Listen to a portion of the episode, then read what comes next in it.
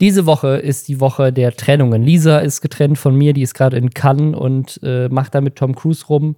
Und es sind eine Menge YouTube-Paare diese Woche getrennt worden. Und deswegen wollte ich kurz eine lustige, ist es eine lustige Geschichte? Es ist auf jeden Fall die abstruseste Trennungsgeschichte, die ich kenne. Und zwar, in meiner Schulzeit gab es zwei beste Freunde. Mhm. Ich sage jetzt nicht, wie sie hießen, weil man nachvollziehen kann, wo ich zur Schule gegangen bin. Aber diese beiden besten Freunde waren, die waren richtig Best Buddies so. Und die hatten jeweils eine Freundin, mit der die auch extrem lange schon zusammen waren. Und irgendwann, ich glaube so in der Oberstufe, haben die sich beide relativ kurz nacheinander getrennt von ihren Freundinnen. Das war ein großes Ding bei uns in der Schule, weil die halt, wie gesagt, das war halt so, das waren halt so die Paare irgendwie, ne? Traumpaar. Und dann, no joke, haben die Freundinnen getauscht. Das Aha. ist passiert. Die haben quasi, die, die waren beste Freunde, hatten beide Partnerinnen, mit denen sie lange zusammen waren, haben sich getrennt und irgendwie ein paar Wochen später waren die mit der jeweils anderen Freundin zusammen. Ist das lange gut gegangen dann? Diese neue Das Paarung? weiß ich. glaube, ich glaube in einem Fall ja, in dem anderen weiß ich es gar nicht mehr. Aber ich glaube, die waren dann relativ lange auch zusammen, ein, ein paar von den beiden, ja. Ich habe die, das war dann in der Oberstufe, ich habe mit denen auch irgendwie dann nie wieder Kontakt gehabt. Ähm, ich glaube, heute sind die nicht mehr zusammen. Aber es war auf jeden Fall eine lustige Story damals bei uns an der Schule. In der Oberstufe hätte ich das nicht erwartet. Das klingt für mich eher so nach fünfte, sechste Klasse. Da passieren diese Dinger ja die mal. Waren, die, waren, die waren richtig, richtig so zusammen, so zusammen, zusammen. So schon erwachsen genug, um irgendwie eine richtige Beziehung zu haben, wo alle auch gedacht haben, hey, die äh, gehen auch bestimmt alle zusammen studieren und vielleicht heiratet das eine oder andere Paar von denen auch irgendwann mal. Aber nee. Ich glaube, ich fände das äh, gar nicht so leicht, diesen. Ich fände das, glaube ich. Ach, weil die so gut ist, wenn es jetzt irgendwelche Paare gewesen wären, so, dann wäre es so ein Random gewesen. Aber die waren halt auch einfach richtig gut befreundet. Aber vielleicht war das halt deswegen auch so ein Freundeskreis irgendwie. Aber es, es, war, es war sehr strange. Aber trotzdem, ich meine, überleg mal, wir würden irgendwie nah beieinander wohnen und wären super eng befreundet und dann würden wir einfach unsere Partner miteinander tauschen. Ich würde mir doch immer komisch vorkommen, wenn ich bei dir wäre und ich weiß nicht. Also da müsste ich mich, glaube ich, sehr dran gewöhnen. Ja, so äh, könnte das jetzt auch bei einigen YouTubern passieren. Vielleicht ähm, tauschen die jetzt auch Partnerinnen, weil da gab es leider diese Woche einiges an. Es ist, es ist die Woche der Insolvenzen und der Trennungen. Ähm, Leute, wurden, Leute wurden von ihren Partnern getrennt und von ihrem Geld. Herzlich willkommen zu den Lester-Schwestern. Das sind diese Woche der liebe Josef, Hallo. der mal wieder einspringt. Danke dir. Vielen Dank. Ihr kennt ihn von YouTube, wo der Kanal inzwischen auch einfach nur Josef heißt. Und mir, äh, Robin Blase, ich bin äh, auch YouTuber. Und hier in diesem Podcast bekommt ihr jeden Samstag alle Infos aus der Influencer-Welt, damit ihr immer auf dem neuesten Stand seid, mitreden könnt und vor allem mitlästern könnt, was gerade so das Internet bewegt, welche Influencer schon wieder missgebaut haben oder in diesem Fall, welche Influencer gerade tragische Trennungen hinter sich haben. Wir haben eine Menge Themen, unter anderem die Trennung von Bibi und Julienko. Mutmaßliche Trennung, aber es sieht viel danach aus. Äh, Das größte YouTube-Traumpaar. Es gibt ein Update zu der Beziehung von KuchenTV. Ich habe mir eigentlich geschworen, ich will nie wieder über KuchenTV in diesem Podcast reden, aber er hat sich, oder er und seine Freundin Gina, ähm, wo es diese mutmaßliche häusliche Gewalt gab in der Beziehung. Die beiden haben sich getrennt und deswegen wollte ich noch einmal drüber reden, weil es irgendwie so ein Abschluss dieser sehr viralen Story von vor sechs, sieben Monaten ist. ApoRed, da gibt es ein Update zu seiner Insolvenz. Dann gab es News, dass auch bei Kupferfuchs, äh, eine YouTuberin, dass deren Firma insolvent gegangen ist und die Story ist sehr wild. Drachenlord will nach Madeira ziehen. Äh, Promi-Dinner gibt es jetzt mit Influencern. Eine OnlyFans-Creatorin schläft mit Facebook-Mitarbeitern, um ihren Instagram-Account zurückzubekommen. Äh, wilde Stories, das und mehr jetzt gleich nach Hashtag Werbung. Und zwar für Sim on Mobile. Das sind die mit diesem frechen Waschbär-Maskottchen Simon. Wir haben schon ein paar Mal drüber gesprochen. Äh, habt ihr bestimmt auch schon mal in der Werbung gesehen. Und da gibt es aktuell immer noch das doppelte Datenvolumen für sechs Monate. Das ist aber nur noch für kurze Zeit verfügbar. Bei Simon gibt es sonst 8 GB, ab monatlich nur 8,99. Wenn man von einem bestimmten Anbieter wechselt und die Rufnummer mitnimmt, 11,99 kostet das, wenn man eine neue Rufnummer braucht. Und für kurze Zeit gibt es, wie gesagt, für die ersten sechs Monate sogar 16 GB. Aber nicht nur das, sondern natürlich auch Top-D-Netz-Qualität mit AllNet Flat. Und ihr könnt das einfach in der App bestellen. Das geht nämlich komplett vom Bestellen bis zum Self-Service bei Simon. Alles in der App. Ihr könnt das monatlich kündigen, also mega flexibel. Ihr könnt einfach die SIM-Karte bestellen, los telefonieren und los surfen und euch, wie gesagt, das doppelte Datenvolumen jetzt mit dieser Aktion sichern, indem ihr auf simon.link slash Schwestern geht. Das ist auch nochmal natürlich in den Show Notes verlinkt. Also es gibt viele Sachen, von denen ich gedacht hätte, dass sie irgendwann mal Thema in diesem Podcast sind. Eine Sache, mit der ich nie gerechnet hätte, ist, dass Bibis Beauty Palace und Julan wie sie ihn liebevoll nennt, sich trennen. Julienko und Bibis, also Bibis Beauty Palace ist, glaube ich, immer noch der größte YouTube-Kanal Deutschlands. Ihr Instagram-Kanal ist, glaube ich, einer der größten Instagram-Kanäle Deutschlands, wenn man die ganzen Fußballer nicht mitzählt. Und äh, Julienko ja auch ein riesiger Influencer. Ähm, dann haben die beiden diesen wunderbaren äh, Podcast. Das ist ja Klaassen. ja.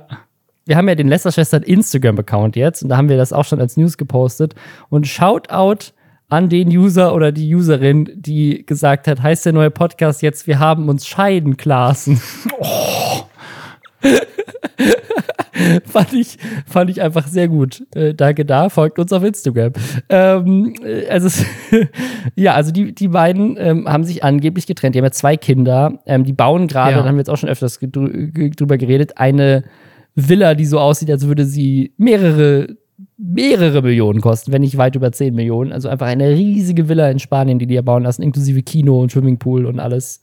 Das Business der beiden ist ja auch eng miteinander verknüpft, weil die beiden ja zusammen auch einfach als Influencer tätig sind und eigentlich auch in jedem Video zusammen auftreten. Ja. Ähm, plus halt zwei kleine Kinder. Ne? Was ist jetzt aber der Grund, warum Leute das denken? Weil sie haben es nicht gesagt bisher. Sie haben sich überhaupt nicht dazu geäußert.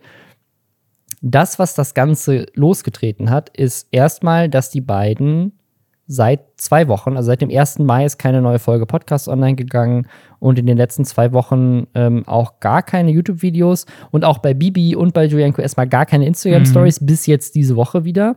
Und bei Bibi, glaube ich, auch nur ein Instagram-Post, der aber Werbung war. Also der war wahrscheinlich schon lange im Voraus geplant und den musste sie machen. Aber ansonsten komplett Funkstille. Also wirklich jetzt zwei Wochen oder mehr sogar komplette Funkstelle auf allen Kanälen. Und das ist halt sehr untypisch für die beiden weil die normalerweise immer ankündigen, wenn die irgendwie eine Pause machen ja. und auch generell relativ wenig Pausen machen. Ähm, also das war das Erste, wo Leute gedacht haben, hm, ist da was los? Also Julienko hat sich gemeldet mit einem Post, wo er gesagt hat, dass er sich eine Auszeit nehmen möchte und erstmal nicht posten kann. Und da haben auch schon viele versucht zu äh, theorisieren, was könnte denn da los sein. Er hat den nicht vor der Auszeit gemacht, sondern nach der Auszeit. Also Julienko kam jetzt wieder und hat eine Instagram-Story gemacht in schwarz, also auch so eine, so eine depressive Insta-Story-mäßig. Und der Text war irgendwie, ich weiß nicht, ob ich aktuell wie gewohnt ja. posten kann oder so. Also es war irgendwie so eine, so eine Formulierung, die irgendwie so, als wäre was Schlimmes passiert und der ist noch nicht bereit dazu, wieder äh, fröhlich zu tun, so ein bisschen. Das war so die Message, die drüber kommt. Und dann hat aber Bibi auf ihrem Account eine Story gepostet und die war mit so einem bunten Hintergrund. und da stand einfach nur I'm back. und das war halt so ein krasser Kontrast. Und ich glaube, das ist dann der Punkt gewesen, wo wirklich die Verschwörungstheorien gestartet sind, weil sie haben eine lange Pause gemacht. Julienko lässt offensichtlich durchscheinen, dass irgendwas bei ihm ja. gerade nicht gut läuft. Und Bibi kommt aber wieder mit Wuhu! ja, ich meine, theoretisch kann es alles sein. Ne? Es kann ja auch ähm, Opa, Oma gestorben sein, wichtige Personen im Leben, De Depressionen, ich weiß nicht, alles kann es ja irgendwie sein. Aber es deutet natürlich relativ viel darauf hin. Und wenn man so sehr im Rampenlicht steht, sind natürlich auch alle extrem daran interessiert, was ist hier los. Und was man natürlich auch bedenken muss, die sind ja auch schon ewig lang zusammen. Ich meine, Bibi ist jetzt 29. Die, die sind doch schon, sind die nicht bestimmt schon fast zehn Jahre zusammen. Was dann, was dann als nächstes Ding noch kam, da gab es auch ein, äh, ein tolles Video von hier Unico Online, der hat ähm, analysiert, was für ein Ring Bibi in ihrer Story trägt. Ich habe mir dann eine andere Story, die danach online kam, angeguckt, da konnte ich das nicht so genau sehen. Auf jeden Fall hat der sich angeguckt, was, ähm, was für einen Ring sie anhat und das so ein bisschen verglichen mit der Vergangenheit. Und in der Vergangenheit hatte Bibi wohl oft ihren Ehering an und einen Verlobungsring auch noch. Und jetzt in, in einer Story zumindest, ähm, an von einem Tag, seitdem sie jetzt wieder zurück ist, ich glaube, es sind jetzt zwei, drei Tage ungefähr zum Zeitpunkt dieser Aufnahme, wir nehmen gerade hier am Donnerstag auf, da hatte sie diese Ringe eben nicht mehr an, sondern nur einen anderen Ring, der so, so ein Dior Markenring halt, ne? Aber eben kein Verlogungs- oder Ehering. Und jetzt in der neuesten Story, die ich jetzt gestern geguckt habe, da, da konnte man es nicht so gut erkennen, das hätte auch ein Ehering sein können, keine Ahnung. Aber was halt auch auffällig ist, ist, in ihrer Story kommt Julienko aktuell gar nicht vor. Und wir haben jetzt gerade wieder in die Stories heute Ja. jetzt kurz vor der Aufnahme reingeguckt am Donnerstag und die, die fängt an damit, dass Bibi gerade bei ihren Eltern ist. Und augenscheinlich ist sie da alleine. Und dann geht man in Julienkos Story, er filmt einfach nur seine Füße, wie er so durch so knöchelhohes Wasser wartet, offensichtlich an einem Meer. Ähm, und ich weiß jetzt nicht, wo Bibis Eltern leben, aber ich gehe jetzt nicht davon aus, ich weiß es nicht, vielleicht hat sie ihr auch ein Haus in, hat sie noch ein Haus in Spanien gekauft oder so, aber ich bin jetzt nicht davon ausgegangen, dass Bibis Eltern an einem Meer leben. Ich hätte jetzt eher gedacht, die leben irgendwie in Deutschland irgendwo, an, ne, so am Rhein. In Köln. Julienko scheint offensichtlich woanders zu sein als sie und beziehungsweise kommen sie beide nicht. Und jetzt, nach heute, nachdem sie es jetzt auch immer noch nicht aufgelöst haben, ne, also sie haben es jetzt auch noch nicht, also weil wenn, wenn die Fans sich Sorgen machen und so weiter und keine Ahnung, jetzt wirklich irgendwie die Oma gestorben ist und das der Grund ist, warum sie sich eine Auszeit genommen haben. Oder auch einfach Burnout, das war auch ein Gerücht, das ich gesehen habe, dass Julienko halt einfach im Podcast wohl öfters schon gesagt hat, wie anstrengend das ganze Zeug alles für ihn ist. Dass es ihm vielleicht, dass er vielleicht einfach so ein so ein Burnout hat, vielleicht macht er auch gerade einfach alleine irgendwie Urlaub und Bibi hat die Kinder und äh, kümmert sich, weil, weil er irgendwie so ein bisschen Pause braucht. Das kann ja auch sein, wir wissen es nicht. Ähm, die beiden sind ja auch absolute Marketing-Genies. Kann natürlich auch sein, dass sie, dass sie das einfach gerade nutzen. Vielleicht, vielleicht hatten sie wirklich einfach mal zwei Wochen keinen Bock und haben eine Pause gemacht oder es ist, keine Ahnung, irgendwas anderes passiert, was jetzt nicht dramatisch ist oder vielleicht ist es auch tatsächlich was Tragisches wie, ähm, keine Ahnung, irgendein Familienmitglied Ja. ist gestorben oder sowas. Aber ähm, man könnte den beiden vorwerfen, dass sie natürlich jetzt, wo die Gerüchteküche brodelt, sie das natürlich jetzt auch noch schön auskosten können, bis dann sozusagen die nächste Podcast-Folge kommt, wo dann alles erklärt wird oder der, der nächste, das nächste YouTube-Video kommt und so weiter. Also vielleicht ist das Ganze auch Marketing, aber ich finde jetzt nach den Stories heute, gestern war ich noch nicht so überzeugt mit dem Ring, weil ich dachte so, okay, vielleicht hat sie einfach keinen Bock auf die Ringe gehabt, weil sie war irgendwie shoppen oder so. Aber äh, jetzt nach heute muss ich sagen, jetzt wo, die, wo sie bei ihren Eltern auch ist, was so ein typisches Ja. Ding nach einer Trennung ist, finde ich. So, äh, ich bin bei meinen Eltern. Was ich auch übrigens total spannend finde, um eine komplett absurde Brücke zu schlagen. Wir haben diese Bilder von diese Stories sind ja die einzigen Einblicke, die es gerade gibt und wo man theorisieren kann. Was mir dazu einfällt, wenn man Julienkos Füße im Meer sieht, ist ein ganz altes Filmexperiment. Man hat früher ein Filmexperiment gemacht, wo man quasi äh, Gesichter geschnitten hat, ein neutrales Gesicht von, Mensch, von einem Mensch wurde geschnitten und dann wurde immer etwas anderes dagegen geschnitten. Du siehst ein neutrales Gesicht und dann siehst du einen bellenden Hund. Du siehst ein neutrales Gesicht und dann siehst du Ja, eine Suppe. ja, und ja. es wurden Menschen befragt, was fühlt die Person, die du da gerade siehst? Und je nachdem, was gezeigt wurde, der Hund, dann wurde Angst als äh, gefühlte Emotion. Bei der Suppe wurde. Hunger als gefühlte Emotion genannt. Wir interpretieren so viel rein in Bilder. Hätte Julienko dieses Bild Ja. weiß ich ja. nicht, letzte Woche gepostet, hat alle gedacht, geil, er ist am Strand. Und jetzt natürlich legen wir alles da rein. Der Mann begibt sich ins Meer.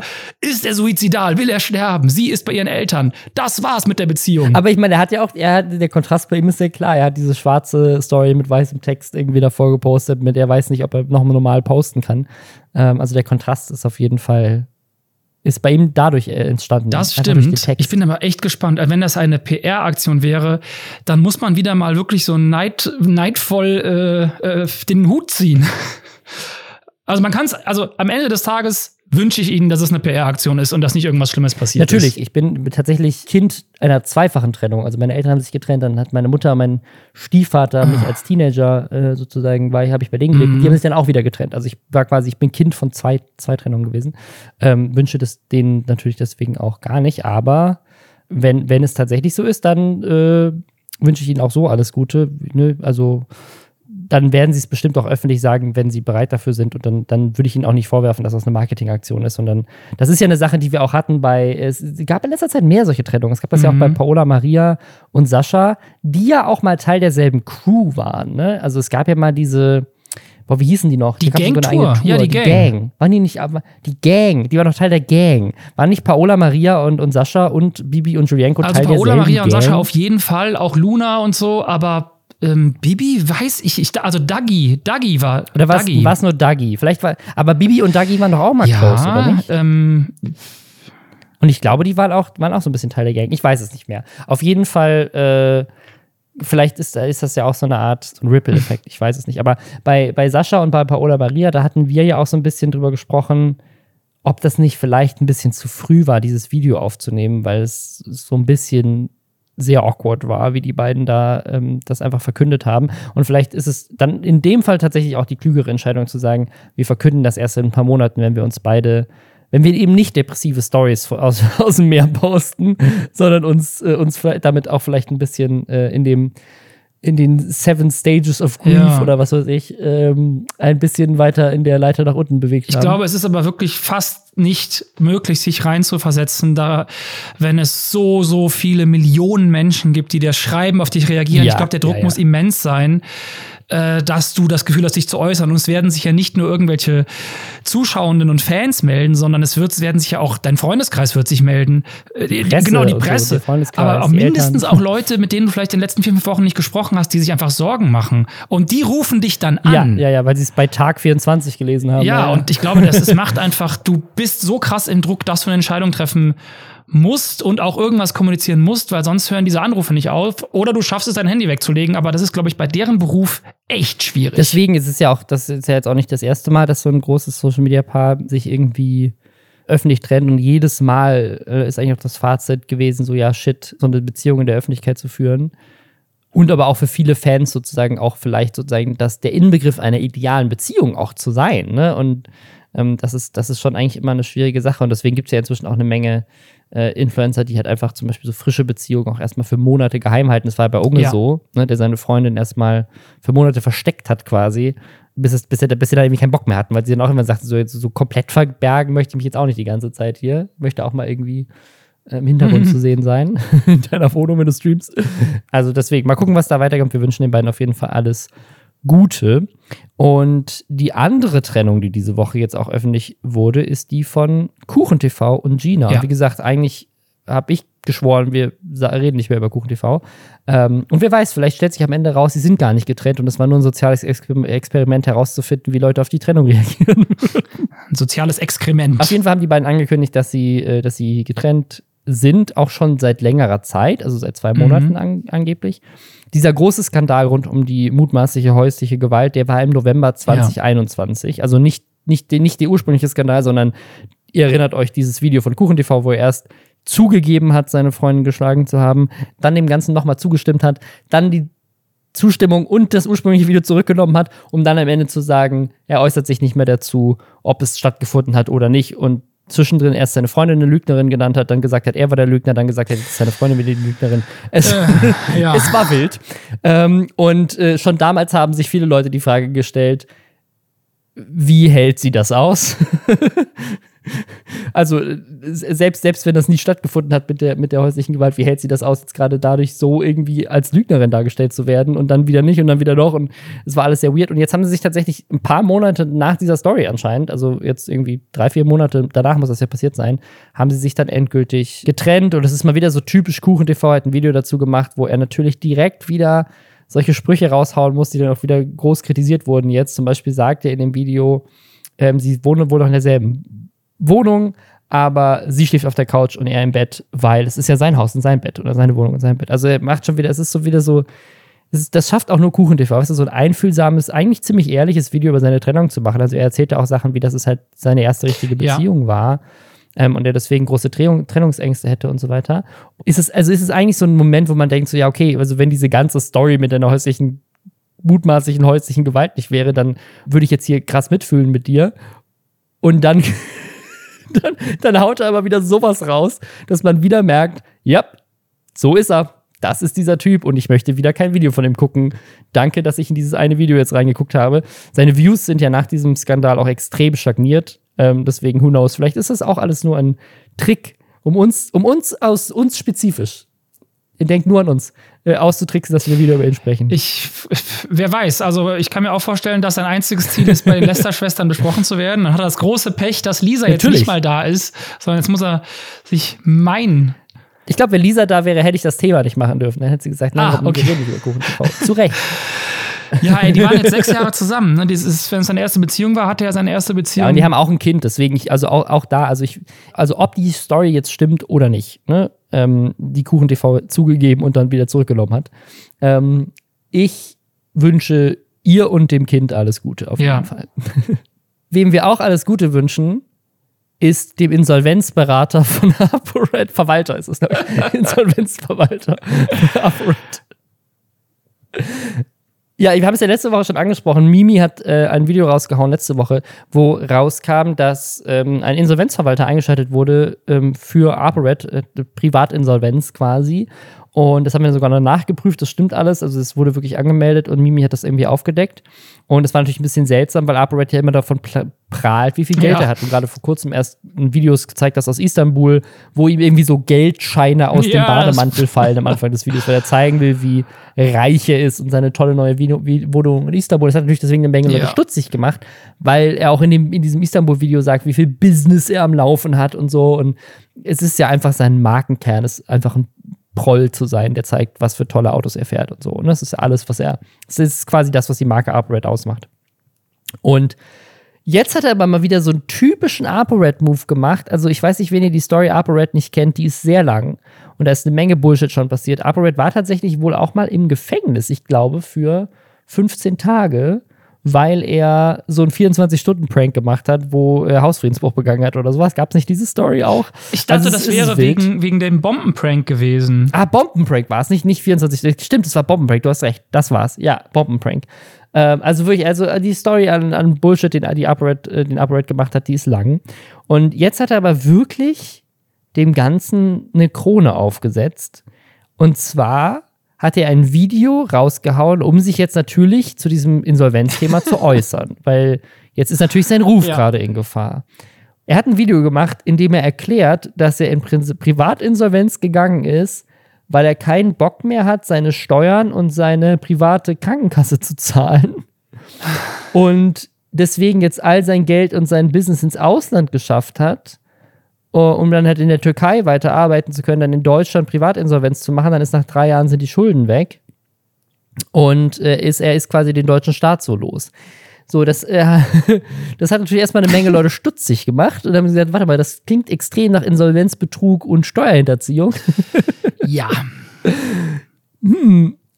Und unter anderem äh, der tolle YouTube-Anwalt äh, Christian Solmecke hat das jetzt auch tatsächlich eingeordnet und hat dann auch das so ein bisschen, hat die unterschiedlichen Artikel und so weiter im, im Strafgesetzbuch, die es zu diesem Thema gibt, hervorgeworfen. Und es ist halt wirklich einfach krass. Also, das, was, wenn wenn das, was ApoRed in dem Video ja quasi zugibt, so stimmt. Es kann natürlich auch sein, dass es, dass es nicht stimmt, dass er in Deutschland ist, dass er, dass er gar kein Geld ins Ausland geschafft hat, dass, es, dass quasi das Video in Istanbul schon irgendwie fake war und keine Ahnung, es war gar nicht seine Wohnung, sondern die Wohnung von einem Freund oder es war abgesprochen mit dem Insolvenzberater oder es war vorher, bevor das Verfahren eingetragen Egal, ne? es gibt ja unterschiedliche Möglichkeiten, was hier passiert sein könnte und dass er das quasi jetzt nur macht, um sein Gesicht zu retten, aber alles eigentlich mit rechten Dingen zugeht.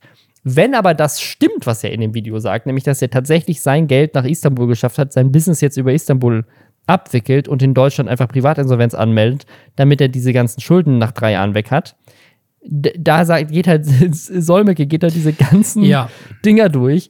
Mit den Haftstrafen, die damit einhergehen. Das, ich glaube, das erste Fünf ist erstmal Jahre? Insolvenzbetrug und ich glaube, da war die Haftstrafe, Genau. so, ich glaube, fünf Jahre. Dann was irgendwie Steuerhinterziehung. Das, nein, genau, dann gibt es dann gibt's den schweren Fall des Insolvenzbetrugs, das sind dann sechs Monate bis zehn Jahre ne? Haft. glaube ich. Ähm, genau, wenn man es wenn irgendwie vorsätzlich macht. Dann Steuerhinterziehung, das sind auch nochmal irgendwie Geldstrafe und bis zu fünf Jahre Haft. Also, wenn das so stimmt und er sich da jetzt nicht rauswieseln kann, könnte es halt einfach sein, dass der eine richtig fette Haftstrafe aufgedrückt bekommt. Wegen YouTube-Videos. Diese Istanbul-Videos hat er ja schon gelöscht. Also, dieses Löschen der Videos lässt ihn ja auch so aussehen, als, als, als, als wäre es tatsächlich verdächtig, dass er diese Videos offline genommen hat. Also, Ja, das ist natürlich alles, was er macht, ist total, aber immer schon. Also auch bei der Sylvie Carlson-Geschichte, ne, diese, wo er sie, wo das rauskam mit Ja, seinem ja, ja. widerlichen sexuellen Übergriff da. Ähm, sexuelle Belästigung, mutmaßlich müssen wir an dieser Stelle sagen. mutmaßliche sexuelle Belästigung. Ähm, 2016 auf dem Webvideopreis durch Leon Mascher und ApoRed. Mutmaßlich. Ähm, ist es ja trotzdem krass auch zu sehen, er hat in diesem ersten Istanbul-Video ja erzählt, dass er da diese tolle Wohnung gemietet hat für nur 600 Euro und wie günstig das alles ist. Der hat auch sehr viel Preise und Zahlen genannt. Ja, ja. Und genau so ein Video verschwinden zu lassen, wirkt natürlich ganz besonders Ja, sass. ja. Also, ich, weil ich gucke auf seinem, auf seinem Kanal, es sind noch ganz viele Videos aus Istanbul online, nur eben nicht mehr dieses Video, wo er seine Ja, Wohnung zwei Stück fehlen. Ne? Das ist schon strange. Ja, also der Mann ist ja auch jemand, der irgendwie so schnappatmet, wenn irgendwas passiert. Und ich glaube, das ist auch sein, sein großes Problem. Der ist einfach nicht der hellste. Es passiert irgendwas und er hat direkt das Gefühl, sich äußern zu müssen. Wahrscheinlich auch, weil viele Sachen auf ihn einprasseln. Aber äh, ich weiß auch nicht, auch dieses Video an sich ist ja so seltsam. Er steht an einem offenen Fenster, offenbar in einer relativ leeren Wohnung, wo man fast nicht sieht, was in der Wohnung ist. Und Ja, ja. brabbelt so raus. Er sagt auch, er wäre in Deutschland, aber äh, das einzige Zeichen, was dafür spricht, dass er in Deutschland ist, Nee, ist die es gibt noch mehr. Zeichen.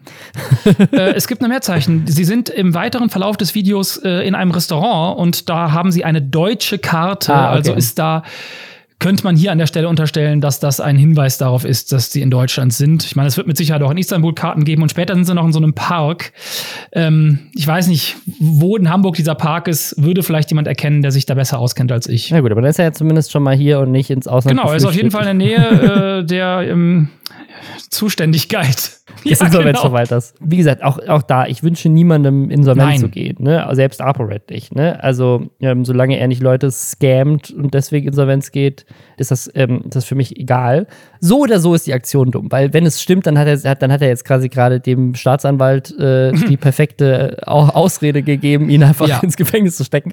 Ähm, und wenn es nicht stimmt, ist es trotzdem dumm, weil er jetzt wieder sein Gesicht verliert. Weißt du, was ich meine? Also, er, er, stellt das so dar, als hätte er so, er nennt das sogar den Ja. Easy-Modus.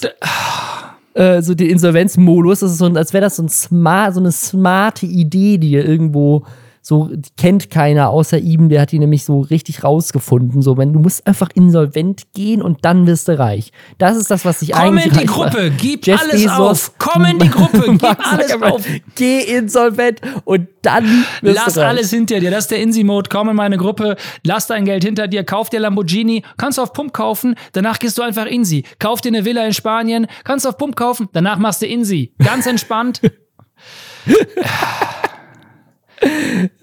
ist auch einfach, also ich, ich bin mal gespannt, was da jetzt passiert. Also, weil er ist ja offensichtlich insolvent, weil Ja. das ist ja real. Also, das kann man ja auch nachprüfen. Diese Bekanntmachung gibt es im Internet nachzugucken. Aber nur in Deutschland. Ähm, das heißt, so oder so ist er pleite, aber die Frage ist, äh, wird er jetzt am Ende dafür auch belangt? Ähm, weil er tatsächlich Geld ins Ausland Aber du siehst das alles nicht ganz richtig. Er ist pleite in Deutschland. Er ist nicht pleite in der Türkei, nicht in China, nicht in Kolumbien. äh, also es gibt noch viele Möglichkeiten. Er hat vielleicht hier Probleme in Deutschland, aber nicht auf Madeira, nicht in Portugal, nicht in Brasilien. Dem Mann steht die Welt offen. Wir sind die Idioten. Wir, wir sind die Idioten und wir wollen nicht insolvent gehen, deswegen machen wir jetzt nochmal Ah. Hashtag Werbung. Und zwar für Sky und die Serie Das Boot. Da ist die dritte Staffel jetzt gerade gestartet. Die neuen Folgen gibt es immer samstags als Doppelfolge. Und die erste und die zweite Staffel, die könnt ihr natürlich auch schon komplett gucken, falls ihr das noch nicht gemacht habt. Falls ihr das noch nicht gemacht habt, habt ihr wirklich was verpasst. Die ist, also diese Serie, visuell einfach so eindrucksvoll, unglaublich spannend. Äh, ich glaube, eine der teuersten Serien, die jemals in Deutschland produziert wurde. Das Produktionsbudget ist einfach krass und äh, Tom Blaschier spielt da mit unter anderem. Den kennt ihr bestimmt aus Game of Thrones. Äh, einer meiner absoluten Lieblingsschauspieler. ich finde, jeden Charakter, der der spielt, ist einfach immer super. Auch, auch hier. Es geht in der dritten Staffel um eine unerfahrene U-Boot-Besatzung, die auf eine gefährliche Mission geschickt wird und dabei ins Visier von einem besessenen Royal Navy Commander geht. Und parallel gibt es dann noch so ein bisschen Spionage-Thriller rund um den Charakter von Tom Blaschier. Ist wirklich eine sehr spannende Serie. Guckt einfach mal rein. Die neuen Folgen gibt es eben exklusiv bei Sky. Und nicht nur die, natürlich auch Game of Thrones, Euphoria, die absolute Lieblingsserie von Lisa, Succession, Westworld, and Just Like That, dieses Sex in the City Reboot, Westworld. Äh, was ich jetzt aktuell gerade auch noch gucke, neben das Boot Staffel 3, Barry. Ist, läuft gerade die dritte Staffel auch. Äh, also, falls ihr Sky nicht habt, es gibt da einfach mit die besten Serien, die es überhaupt gibt auf der Welt. Also, ihr verpasst was. Guckt in die Show Notes und klickt auf den Link. Da findet ihr alle Infos, wie ihr das Boot Staffel 3 mit Sky schauen könnt. Und natürlich auch all diese ganzen anderen Serien und Filme. Lohnt sich wirklich. Kommen wir zu der zweiten Insolvenzgeschichte. Ich finde das so faszinierend, kennst du dieses Phänomen? Das ist ja ein Ja. echtes Hollywood-Phänomen, dass Filme rauskommen, die komplett identisch sind. Sowas wie White House Down und Olympus Has Fallen. Also zwei Actionfilme, die irgendwie innerhalb von derselben Woche rausgekommen sind, wo es bei beiden darum geht, dass das White House von Terroristen angegriffen wird. Oder ne, es, gibt so, es gibt so eine Menge so Filme, die so eigentlich komplett austauschbar sind. Gibt's auch bei, bei Büchern, gibt's auch bei Musik, da gibt's auch, auch eine, das heißt auch irgendwie parallele. Ja, genau, gibt's, gibt's ein, das ist so ein bekanntes wirtschaftliches Phänomen, was auch tatsächlich also einfach einen logischen Grund Ja. hat, warum das passiert. Ähm, fällt mir aber jetzt gerade auch nicht ein. Ähm, und das gleiche habe ich das Gefühl passiert mit YouTube. Wir haben zwei Insolvenz-Stories, zwei große Trennungsstories. Was ist da los? Warum passiert das alles Das ist so die Dualität. parallel? Es ist einfach nur, damit wir. Das, weißt du, warum das ist? Weil die Leute Lästerschwester lieben und es toll finden, wenn wir gute Überleitungen für unsere Ja, und Themen vielleicht haben. ist es auch, damit du immer eine Möglichkeit hast zwischen so, so schwarz und weiß, gibt's ja viele Grautöne, aber es gibt auch immer etwas, hier zum Beispiel Aborett Ja. Insolvent, so ist, ist wahrscheinlich eher verdient. Jetzt haben wir eine Insolvenz, die einem wahrscheinlich dann doch sehr leid tut und wo man sehr mitfühlt, weil es viel unverdienter ist. Ja, und ist, äh, ist auch eine sehr spannende Story, die äh, so n- gefühlt schon öfters vorgekommen ist in der Influencer-Welt. Ähm, so oder so ähnlich. Und zwar geht es um Kupferfuchs. Ähm, falls ihr Kupferfuchs nicht kennt, ähm, die ist auch schon Ja. super lange auf YouTube, ist verheiratet mit ebenfalls dem Philipp YouTuber Steuer. Philipp Steuer. Ähm, und die beiden ähm, ja, machen einfach schon seit Ewigkeit Content. Ich kenne die noch aus äh, Mediakraft-Zeiten, also das ist jetzt auch schon zehn Jahre her oder so. Haben beide so ähm, äh, Kupferfuchs so 250.000, Philipp so 225.000. Ähm, auch äh, sehr bekannt dafür für ihre Ja. vegane Ernährung und haben auch Bücher, glaube ich, veröffentlicht und ähm, machen da eine Menge so Rezeptsachen und so. Und ähm, ja, auf jeden Fall, die beiden haben auch vor einiger Zeit ähm, und waren für mich auch so eine Erfolgsstory. Ist tatsächlich, ich habe das, ich muss ja öfters mal so Vorträge geben. Ich, ich, manchmal werde ich gezwungen. Ich muss diese Vorträge geben. Unternehmen bezahlen mir sehr viel Geld, dass ich ihnen erkläre, wie Influencer-Marketing funktioniert. Und ähm, die zwingen mich dazu. Ähm, und in dem Fall sozusagen war, war tatsächlich diese Marke, die Kupferfuchs und Philipp Steuer zusammen aufgebaut haben, Kupfergrün, auch immer ein äh, Positivbeispiel für sozusagen so, so funktioniert Influencer-Marketing auch und so kann man sehen, dass es funktioniert, weil die beiden sozusagen nur durch ihre eigene Reichweite es geschafft haben, einen siebenstelligen Ja. Umsatz im Jahr aufzubauen. Also da gibt's ein, es gibt einen OMR-Artikel ähm, von, ich glaube, letztem Jahr, Anfang letzten Jahres, wo die beiden erzählen, dass sie mit ihrer veganen Kosmetikmarke einen siebenstelligen Jahresumsatz Mhm. generieren. Also über eine Million Ja. Euro Umsatz mit einer komplett neuen Marke, die die Ja. selber aufgebaut haben. Und deswegen waren die für mich immer in meinem, in meiner Präsentation drin, ne? also zusammen mit so anderen YouTuber-Projekten, man sagt so, hier, guck mal, die Hyped-App ist gefloppt, aber hier die Kondome Genau. von Unge oder hier die BAM School und hier sozusagen, guck mal, es gibt da unterschiedliche Modelle, wie Influencer eigene Business aufbauen und das zeigt so ein bisschen, dass Influencer-Marketing ja auch extrem gut funktionieren kann, wenn da Ja. eine coole Story dahinter ist und ähm, das Produkt gut ist und Leute einfach Bock drauf haben und es passt halt einfach zu den beiden so sehr und ähm, ja, war eine sehr beliebte Marke, Kupfergrün. Und die ist aber insolvent gegangen. Also, dass, dass es die nicht mehr gibt, das ist schon ein bisschen länger bekannt, wenn man den beiden gefolgt ist. Ich habe es tatsächlich jetzt erst durch dieses Video mitbekommen. Sind insolvent gegangen. Das passt natürlich nicht so ganz zusammen, weil eben äh, 16.03.2021 wir generieren einen sieb siebenstelligen Jahresumsatz in der OMR, einen coolen Artikel, der sie feiert dafür, was für Mhm. krasses Business sie aufgebaut haben. Äh, ein Jahr später, ja, wir sind insolvent. Ähm, so ein bisschen seltsam. Und äh, da haben sich anscheinend auch viele Fans schon Fragen gestellt, wie es dazu kam. Jetzt hat Nadine, ähm, also Kupferfuchs, ein Video online gestellt, in dem sie sehr ausführlich äh, ein Statement abgibt zu der Insolvenz von Kupfergrün. Ist aktuell Panz 22 in den Trends. Und das ist Ja. eine wilde Story. Also es ist, ist eine wilde Story. Und äh, zwar haben die diese Marke ähm, wohl aufgebaut zusammen mit einem Typen, wenn ich das richtig verstanden habe, den sie in einem Coworking Space kennengelernt haben oder so. Ich, hatte gedacht auf eine Veranstaltung, aber es äh, eine Veranstaltung. Also irgendwie, irgendwie haben die so halt so einen Typen kennengelernt, mit dem sie so ein bisschen am Anfang so Freelance-mäßig das Mhm. zusammen gemacht haben. Und irgendwann wollten sie halt eine Firma gründen. Und dann hat dieser Typ sich so ein bisschen da so reingeschlittert, so, so schildert sie das so ein bisschen. Sie ist auch sehr vorsichtig, wie sie das formuliert, weil ähm, das alles äh, rechtlich so ein bisschen schwierig ist. Sie nennt auch nie den Namen von dieser Person, sie nennt ihn nur Jürgen. Ähm, aber also Jürgen ist offensichtlich nicht sein echter Name. Und der hat dann wohl den Notar ausgesucht, bei dem sie dann waren. Und das, das war der erste Punkt in dieser Story, den ich extrem seltsam fand. Oh, anscheinend haben sie, bevor sie bei dem Notar waren, nie darüber geredet, was die Gesellschafterverteilung dieses Unternehmens Ja. ist. Also die haben eine GmbH gegründet, tauchen beim Notar auf, bei der Gründung ihrer eigenen Firma und in der Lesung des Notars, weiß nicht, für alle, die noch nie bei einem Notar waren, der Notar macht eigentlich nichts außer vorzulesen. das ist der Job vom Notar. Also Er liest einfach den Vertrag vor, in dem Fall den Gesellschaftervertrag von so einer GmbH. Und in dem Prozess haben sie wohl erfahren, dass der Typ, der quasi den Notar rangeholt hat, 50% der Firma bekommt. Bei der Gründung einer, einer Firma, die es noch gar nicht gab und die Firma, die ja komplett auf der sozialen Reichweite von den beiden aufgebaut werden sollte. Ähm, plus, das kann man ja nachgucken, äh, Fun Facts im Internet, das ist als UG gegründet worden. Das heißt nicht mal als volle GmbH. Das heißt, Das heißt, du brauchst nur ein Euro. genau, und äh, du kannst das Startkapital nachgucken. In dem Fall waren es 5000 Euro. Ne? Bei der GmbH bräuchtest du 25.000. Was aber auch bedeutet, dass diese Person, die diese Firma mitgegründet hat, wenn, wenn das Stammkapital eingebracht wurde, nur zweieinhalbtausend Euro offensichtlich dafür eingezahlt hat. Ne? Das heißt, diese Person hat 50 Prozent einer Firma bekommen, die letztes Jahr äh, angeblich einen, oder f- vorletztes Jahr sogar schon, einen siebenstelligen Jahresumsatz gemacht hat, für den unglaublichen Invest einmal einen Notar zu googeln und zweieinhalbtausend Euro einzuzahlen. Und äh, hat sie anscheinend ja auch ein bisschen beraten und mitgeholfen, so dass, keine Ahnung, das, das äh, wirkt ja so, als wäre die Person als hätte die jetzt nicht nur rumgesessen und ihnen den Tipp gegeben, hey, gründe doch eine GmbH und dann einfach sich die Hälfte gesnatcht davon. Aber es ist schon ein bisschen strange. Also, äh, sie, sie gibt das ja auch zu, dass sie, dass das naiv war und dass sie daraus gelernt hat und dass Philipp sie wohl auch gewarnt hat und meinte so, hey, willst du dem Typen wirklich gerade 50% deiner Firma geben? Ähm, aber sie, ihr gehörten am Ende nur 25%, weil ihrem Mann 25% gehören, ihr 25% und an diesem anderen Typen 50%.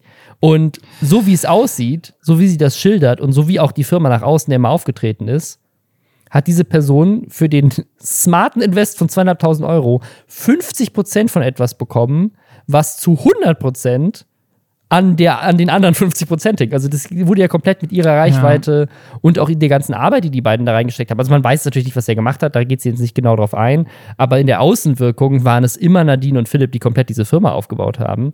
Und Ja. äh, der Typ hat halt einfach ein bisschen Stammkapital mit eingezahlt und den Notar gegoogelt und hat einfach sich die 50 Prozent gesichert. Wie krass ist das? Ich finde das total krass. Ich habe irgendwann mal, das einfach in dem Fall natürlich Glückssache, als 16-Jähriger hat mir mal jemand erzählt, wenn du irgendwo eine Firma gründest, sorg immer dafür, dass du immer mindestens 51 Prozent hast, damit du einfach immer Klar. am Ende die Endentscheidung treffen Jeder, der kannst. Höhle der Löwen schon einmal geguckt hat. Okay, was habe ich noch nicht geguckt, aber genau, das wäre dann sowas Wichtiges, weil ich auch diese das so krass finde, 50 Prozent abzugeben.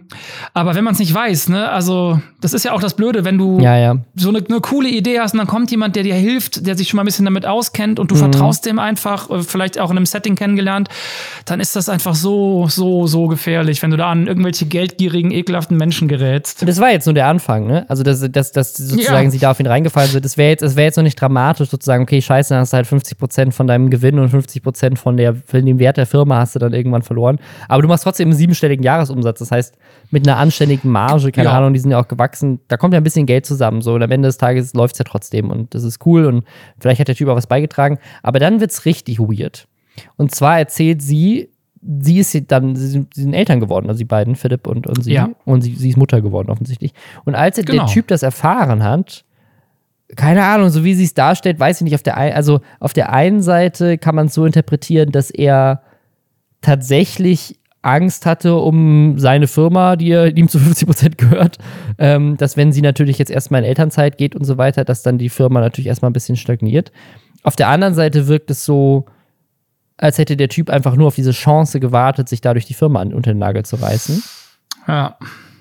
Weil er nämlich dann meinte, so, so direkt so, ja, okay, du kannst ja als Mutter nicht Geschäftsführerin sein, erstmal so, ne? Weil du bist ja dann erstmal, keine Ahnung, Weg. im Wochenbett und, ne, aber auch da, ich finde das so lächerlich, weil, äh, also als, als Vater eines Kindes, klar äh, ist das, ist das sehr anstrengend und so weiter, aber dieses Wochenbett, ne? also selbst wenn das Wochenbett lange dauert, sind ja vielleicht vier Wochen, sechs Wochen. Danach gibt es dann immer noch eine lange Zeit, wenn du, wenn du stillst und so weiter. Und wenn du die Elternzeit nimmst, ist ja eh auch ein Jahr, wo du dann zu Hause bist. Aber darum geht es ja in dem Fall gar nicht, sondern einfach nur, einfach nur zu sagen, dass du, äh, also das, das Problem, die Sorge von ihm war ja offensichtlich, dass sie als Geschäftsführerin gar nicht mehr tätig sein kann, wenn sie Mutter wird. Und das ist ja Bullshit. Also, Schwachsinn. Du kannst ja auch im Wochenbett theoretisch dir ein Notebook auf den, auf den Schoß setzen. Aber selbst wenn du davon ausgehst, okay, es ist eine krass anstrengende Geburt und du bist danach erstmal richtig weg, so, ähm, keine Mhm. Ahnung, Kaiserschnitt und liegst doch im Krankenhaus für eine Woche, bis das heilt und was weiß ich, ne? Selbst dann kannst du davon ausgehen, dass das, also von allem, was ich so in, in, in der Zeit mit Hebamme und so weiter äh, erfahren habe. Klar gibt es auch andere Geburten, es gibt ganz unterschiedliche individuelle Geschichten, aber so die statistische Norm, würde ich mal sagen, ist jetzt nicht so, dass Frauen für Monate und Jahre nicht mehr arbeiten können, weil sie ein Kind geboren haben. Im Gegenteil, es gibt Länder wie die USA, wo Frauen ihr Kind gebären und am nächsten Tag zur Arbeit müssen, weil es keine Ja, Elternzeit ja. gibt. Und auch das schaffen sie. Ähm, also das ist, äh, ist nicht geil, aber sozusagen, ich fand, ich fand diese, diese Darstellung so weird, dass der Typ meinte, so ja, weil du Mutter wirst, kannst du offensichtlich nicht mehr Geschäftsführerin sein.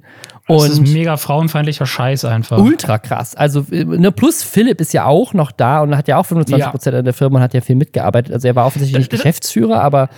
Aber das ist eh immer der. Quatsch. Philipp kann ja gen genauso zu Hause bleiben. Also Auch das, genau. Alles daran der ist so Vater, der Vater kann ja das machen. Also alles so weird. Und dann ist es aber wohl so, dass an dem errechneten Termin der Geburt, also auch unglaublich krass kalkuliert wirkt das natürlich und so stellt es Mhm. auch dar, ein Brief dann vom Anwalt kam. Also auch nicht, dass der Typ irgendwie versucht hat, mit denen zu reden, so, sondern es kam direkt ein Brief vom Anwalt, dass, weil sie jetzt Mutter wird, eine außerordentliche Gesellschafterversammlung einberufen werden muss, um ihn als Notfallgeschäftsführer einzusetzen, weil sie ja offensichtlich, wenn das Kind jetzt auf die Welt kommt, nicht mehr in der Lage ist, Geschäftsführerin zu sein. Und so, so ein bisschen wirkt es so in ihrer Darstellung, sie sagt das nicht konkret so, aber als, als wäre dann unter anderem durch den Stress, den dieser Brief verursacht hat, am nächsten Tag dann direkt die Fruchtblase geplatzt. Und ähm, dann hatte sie halt erstmal ein Kind auf der Welt bekommen und musste dann wohl mit einem schreienden, gerade frisch geborenen Kind sich erstmal damit rumschlagen, dass sie gerade verklagt wird oder dass zumindest eine Klage droht, wenn sie sich jetzt nicht darum kümmern. Und dann ging das Ganze wohl vor Gericht und sie haben Recht bekommen. Also der Typ hat Unrecht Ja. bekommen mit seinem Bullshit. Aber ähm, dadurch ist natürlich äh, viel, sind wohl viele Kosten entstanden, auch viele, sie mussten sich dann offensichtlich um Sachen, viele wichtige Sachen kümmern. Sie sagt auch, dass sie super vorsichtig sein musste, was sie auf Social Media sagt, weil der Typ wohl jedes Mal irgendwie eine Unterlassungserklärung geschickt hat, wenn, äh, wenn da irgendwas interpretiert werden konnte, dass das jetzt ein Statement zu der Firma oder zu ihm ist oder was weiß ich. Ähm, und dann hat sie natürlich viele Sorgen gemacht und hat hohe Anwaltskosten gehabt und dann ist die Firma pleite gegangen. Deswegen. Ja, ähm, das ist auf jeden offenbar jemand, der sich wirklich auskennt mit diesem ganzen juristischen Kram, äh, weil ihm ja auch klar ist, sobald die ihren Namen irgendwie nennen, wird er in der Influencer-Welt nicht noch mal irgendeine, in irgendeine Firma einsteigen können. Wir wissen ja auch gar nicht, ob der nicht noch in irgendwelchen anderen Firmen drin hängt. Wir wissen auch gar nicht, Ne, wer er ist, ehrlich gesagt. Ich habe mal versucht, das Genau. irgendwie im Gesellschafterverzeichnis und so weiter nachzugucken. Kann man sicherlich, wenn man da im, ähm, kann man ja nachgucken im Handelsregister. Ich habe jetzt keinen Bock gehabt, dafür Geld auszugeben, aber man kann wahrscheinlich Ah, nachgucken, ja. wer da eingetragen ist, aber das kostet dann irgendwie ein paar Euro. Aber es ist, ist eine super, super skurrile Story. Äh, tut mir mega leid für, für die Ja. beiden, ähm, weil die haben ja ein super Business offensichtlich aufgebaut, das sehr erfolgreich war und was auch viele Fans Ja. hatte. Und dann so über den Tisch gezogen zu werden und dann äh, sich natürlich jetzt auch in der Öffentlichkeit dazu, also das ist natürlich auch ein bisschen peinlich zu sagen, so ja scheiße, wir wurden da verarscht und so. Aber der Typ offensichtlich versucht, dieses, äh, diese Firma an sich zu reißen und am Ende aber dafür gesorgt, dass sie insolvent geht. Also wie dumm ist das denn auch? Also dann wäre doch viel smarter gewesen, einfach auf den 50 Prozent schön sitzen zu bleiben, die nett in Elternzeit gehen zu lassen und dann aber schön weiter die 50 Prozent von dem Umsatz zu kassieren, äh, vom Gewinn. Also verstehe ich nicht so ganz. Ähm, wenn da scheint er jetzt offensichtlich nicht gewonnen zu haben, ähm, was ja auch gut ist. Also finde ich schön, dass die Mhm. beiden hier gesiegt haben. Natürlich schade, dass das Unternehmen pleite gegangen ist. Was ich aber auch sehr schön finde, ist, die haben jetzt eine neue Marke gegründet. Moni Cosmetics, ähm, die haben jetzt schon, da ist noch nichts online, einfach nur wegen diesem Video, haben die schon 11.000 Follower auf Instagram für ihre neue Kosmetikmarke und äh, Mhm. nutzen natürlich jetzt einfach das, was sie vorher gelernt haben, offensichtlich, um irgendwie ein neues Business aufzubauen, halt ohne diesen Typen. Ja. Und das ist äh, sehr smart. Ja, ich bin froh, dass sie sich nicht am Unterkriegen lassen, weil das, was sie da gemacht haben, Kupfergrün hatte ja auch so viele ne, gute Aspekte. Es war nachhaltig. Die haben, ich habe zum Beispiel bei denen öfter mal Seife und Shampoo gekauft und das Shampoo kam in, in Glasflaschen, nicht in Plastik. Die haben da irgendwie echt auf, auf viel Zeug geachtet und das war, die hatten gute Produkte. Also schön, dass die in anderer Form wiederkommen. Ja, mal gucken, wie es da weitergeht. Wir wünschen den beiden alles, äh, alles Gute. Bei wem man nie weiß, wie es weitergeht, weil er Sachen macht, die nicht abzusehen sind, ist der Drachenlord. äh, nachdem sein Haus jetzt am Altschauerberg abgerissen worden ist und er eine Zeit lang in seinem Ford Blue, sehr auffälligen Auto oder diversen Hotels gewohnt hat, kurz verlobt war, jetzt wieder getrennt ist, ist der aktuelle Plan, nach Madeira zu ziehen. Und tatsächlich ist das etwas, was YouTube Deutschland bisher als das erste Mal als positiv aufnimmt, weil viele sagen, ja, vielleicht gar keine schlechte Idee, wenn du nach Madeira ziehst, weil da kennen dich wirklich nicht so viele Leute. Es gibt nicht so viele Hater, die dich, die wegen dir irgendwie dann dahin fliegen. Ist wahrscheinlich der klugst, klügste Move für dich erstmal. Ähm, und so wie ich's glaube, ist es ja auch immer noch, ähm, gibt es immer noch eine drohende Gefängnisstrafe. Das heißt, wahrscheinlich wäre das ja auch aktuell erstmal die Übergangszeit, bis dann seine Haftstrafe eventuell äh, angetreten werden muss. Ja, das, das ist ja immer noch so eine Frage, was da mit dieser Haftstrafe ist. Aber ich finde es auch, also eine interessante Idee zu sagen, ich gehe einfach ins Ausland, wo, ähm, wo mich keiner kriegen kann. Wobei ich aber auch sagen muss, und das halte ich auch für ein bisschen gefährlich für alle anderen, die auf Madeira leben, aka Unge und sein Hofstaat. Ähm, Ja. die, die Hater von Drachenlord sind so committed. Ich bin mir ziemlich sicher, dass vielleicht nicht so viele, wie die vorher dahin gepilgert sind, aber wenn der jetzt auf, auf Madeira ist, da werden noch 100% Leute sich im Sommerurlaub ein Flugticket extra nach Madeira nur deswegen sichern. Das ist korrekt und äh, Unge hat sich auch sofort ähm, in einer gewissen Form geäußert. Ich glaube, er hat gesagt, die Insel ist ja groß, man wird sich nicht zufällig treffen. Also ich glaube, er wollte auch direkt mal klar machen, dass er jetzt nicht ähm, der Hafen für gestrandete YouTuber aus Deutschland ist. Wobei, also, ich meine, Drachenlord und Tanzverbot sind natürlich nochmal ganz, ganz anderes Kaliber irgendwie. Aber bei Tanzverbot Ja. hat er das ja auch gemacht, dass er, der, der war jetzt Tanzverbot nicht unbedingt der unumstrittenste YouTuber, würde ich mal sagen. Und äh, Unge hat ihn so ein bisschen ähm, wieder zurück in den, in den Mainstream geholt, würde ich sagen. Also er hat ihm auch viel, äh, viel geholfen an der Stelle. Aber Ja. äh, ich glaube, dass das bei Drachenlord unmöglich ist. Und wie gesagt, wir warten weiterhin auf den Drachenlord-Podcast Stimmt. der dieses Jahr rauskommen soll. Bin ich sehr, sehr traurig, dass das nicht ein Lester-Schwester-Original ist, aber wir sollten, weißt du, das ist eine Umfrage an die Community. Wir sollten einfach so, so Lester-Schwestern-Originals machen. Weißt du, so, ähm, so Spin-off-Podcasts, wo wir so in so sechs True-Crime-Folgen die Story von Drachenlord erzählen, so wie wir das bei Cool jetzt machen werden, aber dann halt mit Z-Max, oder? Aber das wäre total interessant. Aber auch jetzt die Apo ApoRed. Du kannst über ApoRed ja, obwohl ich gar nicht weiß, ob man darauf so viel Aufmerksamkeit lenken sollte, aber du könntest ja locker einen zehnteiligen Podcast machen mit dem ganzen Unsinn, der passiert ist. Aber dann, dann denke ich mir wieder, warum? Also warum? Warum? Ja, damit du einfach die, das volle Bild der Story hast. Ist, warum guckst du dir, holst du dir einen Podcast zu Kenny Jebsen an? Weil es spannend ist und Aufklärung bietet. Naja, Ja, das die ist sind auch echt gut gemacht, die Sachen. dann in, 20, in 2023 äh, die Lester Schwester Originals ähm, kommen dann. yes. Äh, ansonsten, ähm, was man natürlich jetzt auf Madeira auch machen könnte, ist ein bisschen Reality-TV drehen mit den ganzen Influencern, die da sind. Unter anderem das perfekte Promi-Dinner könnte man auch mal auf Madeira drehen. Das kommt nämlich Ja. jetzt wieder. Und das, was, äh, das ist natürlich jetzt nicht überraschend ist, dass das perfekte Promi-Dinner wiederkommt. Was überraschend ist, ist, es wird eine komplette Folge geben, die das Thema Generation Social Media hat. Kommt am 19.06. und da sind vier Influencer dabei. Lara Loft, Malwanne, Papa Platte und Max Payne. Pane. Konkrafter. Ich, ich, das, ich, also das war der einzige, den ich erstmal nachgucken musste. Und es ist Krankrafter. Ah, Krankrafter. Nicht Konkrafter. Konkrafter ist Luca. Es ist andere, genau. Krankrafter.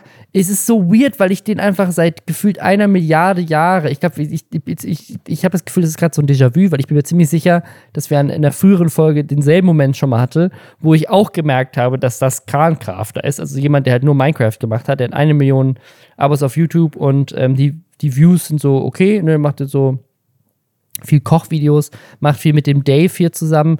Aber ich habe ihn irgendwie so gar nicht mehr, also es ist jedes Mal, ich vergesse ihn immer wieder. Ich, weiß ich habe mich so gewundert, ihn da zu sehen, weil ich dachte so, hä, die anderen drei kenne ich alle, wer ist dieser Typ? Also es sind insgesamt ist es äh, Malwanne, Lara Loft, äh, der Max und Papa Platte. Ähm, also auch so mit, mit, Ja. mit Lara und ähm, Papa Platte natürlich auch so zwei größere Streamerinnen dabei.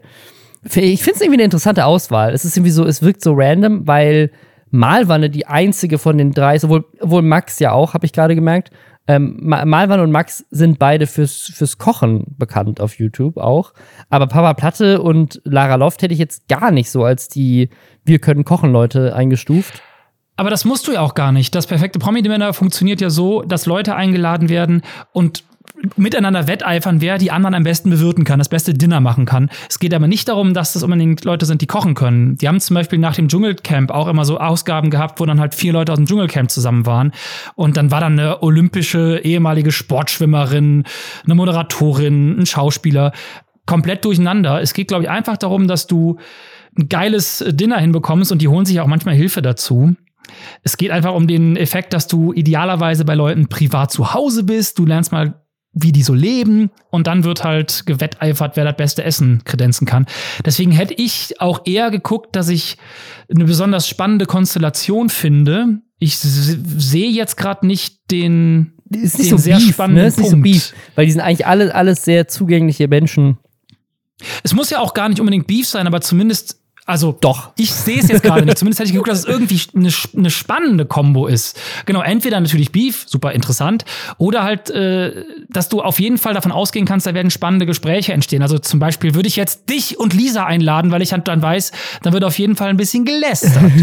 also was ich, das, wir sind einfach nur sauer, dass wir nicht eingeladen wurden. Nee, was ich, was ich so spannend finde, ist, also von der, von der Kanalgröße her, klar, Max ähm, ist, ist jetzt schon ein bisschen größer, Mal war das jetzt auch äh, groß, ein paar Platte auf, auf Dings, äh, Lara ist jetzt jetzt auch nicht unbekannt, aber jetzt auch nicht die größte Influencerin. Also ich glaube, so Papa Platte ist von denen alle der, der so in letzter Zeit den größten Hype hatte, aber auch dann auch jetzt wieder nicht. Also es ist jetzt nicht so, als hätte man da irgendwie Bibi und Shirin David und Unge hingesetzt. Ja, also, ja. das wären die großen genau. Stars. Die machen bei sowas aber vielleicht auch nicht mit.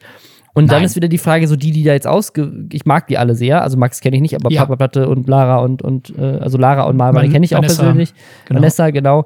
Ähm, beides ähm, äh, super nette Menschen. Ähm, ja. Und kann ich mir auch vorstellen, dass das dann, dass es dann irgendwie unterhaltsam wird. Aber gerade so für die Fernsehzuschauenden auch irgendwie so eine random Auswahl, finde ich, jemanden wie Papa Platte dann dabei zu haben, der jetzt so von der Zielgruppe, finde ich, auch noch mal jünger ist als Malwanne und, äh, und Lara durch, durch Twitch und so und was er da so macht. Ich weiß es nicht. Also es ist irgendwie, irgendwie, ich, es ist, man kann das nicht so ganz greifen. Das ist irgendwie so eine, so eine, so eine Gruppe an Leuten, wo ich nicht so genau weiß, okay. Ich bin gespannt. Ich werde es mir auf jeden Fall angucken auf, auf Vox. Klar. Aber, ja. Wie wir jetzt auch wieder sehen werden, ist eine OnlyFans-Creatorin, die ich gar nicht kannte vorher. Aber diese Story ist meine, ist meine Lieblingsstory aus der letzten Woche, weil man dazu also, gute Witze machen kann. genau. Hol, hol den Insta-Witz raus. Okay, pass auf. Ich muss erst die Story erzählen.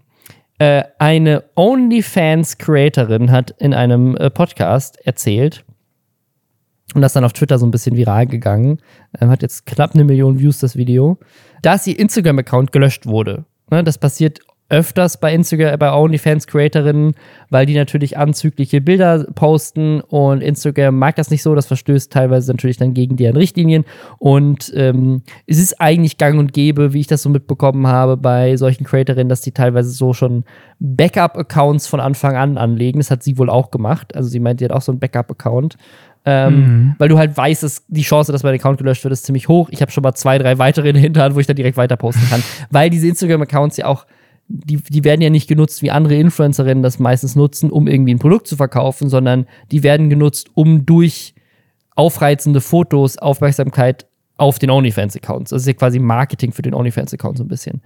Ähm, mhm. Und natürlich ist es deswegen blöd, wenn dann so ein reichweitenstarker Instagram-Account weg ist. Ähm, und das ist bei ihr passiert.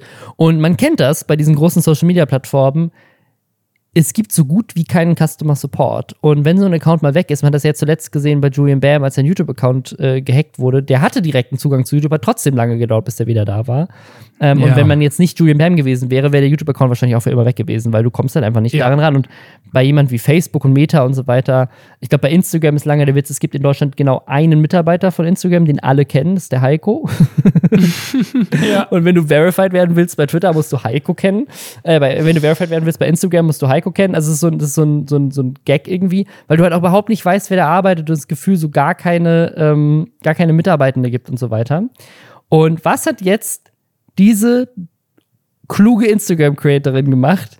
Die hat auf LinkedIn nachgeguckt, wer denn in ihrem Umkreis in Los Angeles denn dort für Facebook arbeitet, also für Meta, muss man ja inzwischen sagen. Mhm.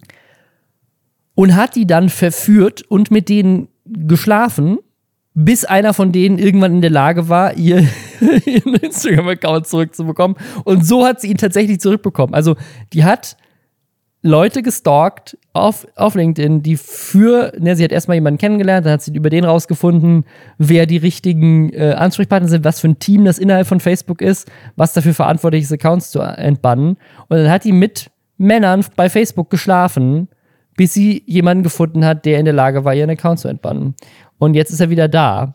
Und in dem Podcast erzählt sie dann auch so ein bisschen, wie der, wie der Prozess bei Facebook funktioniert, wie Accounts entbannt werden und so. Ja. Und äh, ist auch ganz spannend. Also, es gibt halt so ein Team, ähm, das, das halt einfach dafür verantwortlich ist, das zu checken. Und wenn du halt dann es schaffst, jemanden in dem Team auf deine Seite zu bekommen, also vielleicht auch nicht unbedingt durch Sex, sondern einfach, weil die Person dich mag oder das, das für richtig hält, deinen Account zu entsperren, dann kannst du immer wieder das einreichen und jedes Mal landet der Appeal bei jemand anderen. Und irgendwann hast du halt Glück und jemand entsperrt es. Oder es landet halt bei genau der richtigen Person, mit der du vorher geschlafen hast, die dann sagt, jupp, jetzt bist du wieder entbannt. Also super lustig. Und ähm, ja, mein, mein Witz, den ich gepostet habe, einmal war, da kann Julian Bam ja froh sein, dass nur sein YouTube-Account weg war. Und ja. der andere Witz war auch, der hat auch jemand geschrieben, wir müssen jetzt so ein bisschen Stand-up-Comedy daraus machen hier. jetzt, jetzt ist auch klar, warum Mark Zuckerberg so aussieht, wie er aussieht. Der ist gar kein emotionsloser Roboter, der ist einfach nur extrem erschöpft. oh Mann, ey. Ich finde es jeder, echt jeder Account, der auf Facebook entbannt wird, hatte was mit Mark Zuckerberg.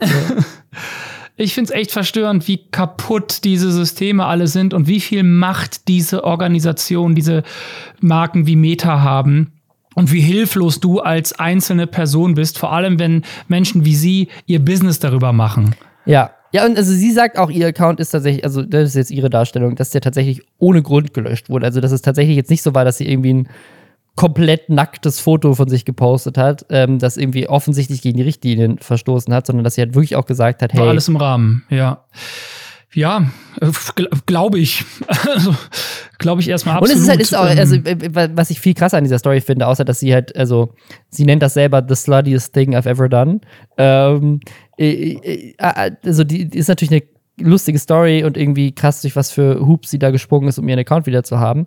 Ähm, mhm. Aber es zeigt halt auch, es, ich finde, es sagt viel über Facebook aus, ne? Also es sagt viel darüber ja. auch, wie der Prozess funktioniert. Dass einfach irgendein random Typ, ähm, einfach nur weil, ähm, weil irgendeine hübsche Frau äh, ihn, ihn irgendwie abgeschleppt hat, ähm, dann sofort ihren Account entsperren kann und es irgendwie nicht so einen, was, das, was es deutlich macht, ist, dass der Review-Prozess einfach völlig random ist. Also, wenn du an die falsche Person äh, gelangst, dann ist dein Account halt vielleicht für immer weg. Es gibt keine klaren Regeln, die irgendwie gefolgt werden, weil offensichtlich konnte ja ein, eine Einzelperson dafür sorgen, dass der Account dann doch wieder da ist und dann, jetzt ist er wieder da und es war wohl doch nicht so schlimm. Also, ne, also mhm. wenn, wenn sie krass gegen irgendeine offensichtliche Regel verstoßen hätte, die automatisch bedeutet, dass der Account weg muss. Warum ist er dann jetzt wieder da und warum konnte dafür eine Person sorgen? Und was so lustig ist, dass das Ding jetzt halt auch so viral gegangen ist, und sich dadurch natürlich so ein bisschen die Frage stellt, wenn das jetzt öffentlich wird, ne, ich meine, natürlich könnte man auch einfach behaupten, das stimmt gar nicht, jetzt sich das ausgedacht. Aber wenn das jetzt öffentlich wird, dass das so passiert ist, hat das Konsequenzen für die Mitarbeitenden, die das gemacht haben? Oder wird der Account vielleicht deswegen jetzt wieder gesperrt von Mark Zuckerberg persönlich? Oder müssen alle Mitarbeiter mit Mark Zuckerberg schlafen? Keine Ahnung, was bei Meta los ist. Ja, also ich hoffe nur, Robin, dein Instagram-Kanal wird nie gesperrt und dass du nicht zu Sonst weiß Methoden ich jetzt, was ich machen muss. Ja, die Frage ist, ob wir so erfolgreich wären mit dieser Vorgehensweise. Wir sind nicht so hübsch und, glaube ich, auch nicht so geschickt darin, Menschen zu verführen wie diese Frau. Die hat einfach, wenn wie sie die Story erzählt und so kriegt man ja mit, die gandert schon. Das können wir nicht. Gut, dann danke, dass du äh, diese Woche wieder mit dabei warst. Vielen Dank für die Einladung. Und wir hören uns nächste Woche wieder. Bis dahin. Bis dann. Ciao.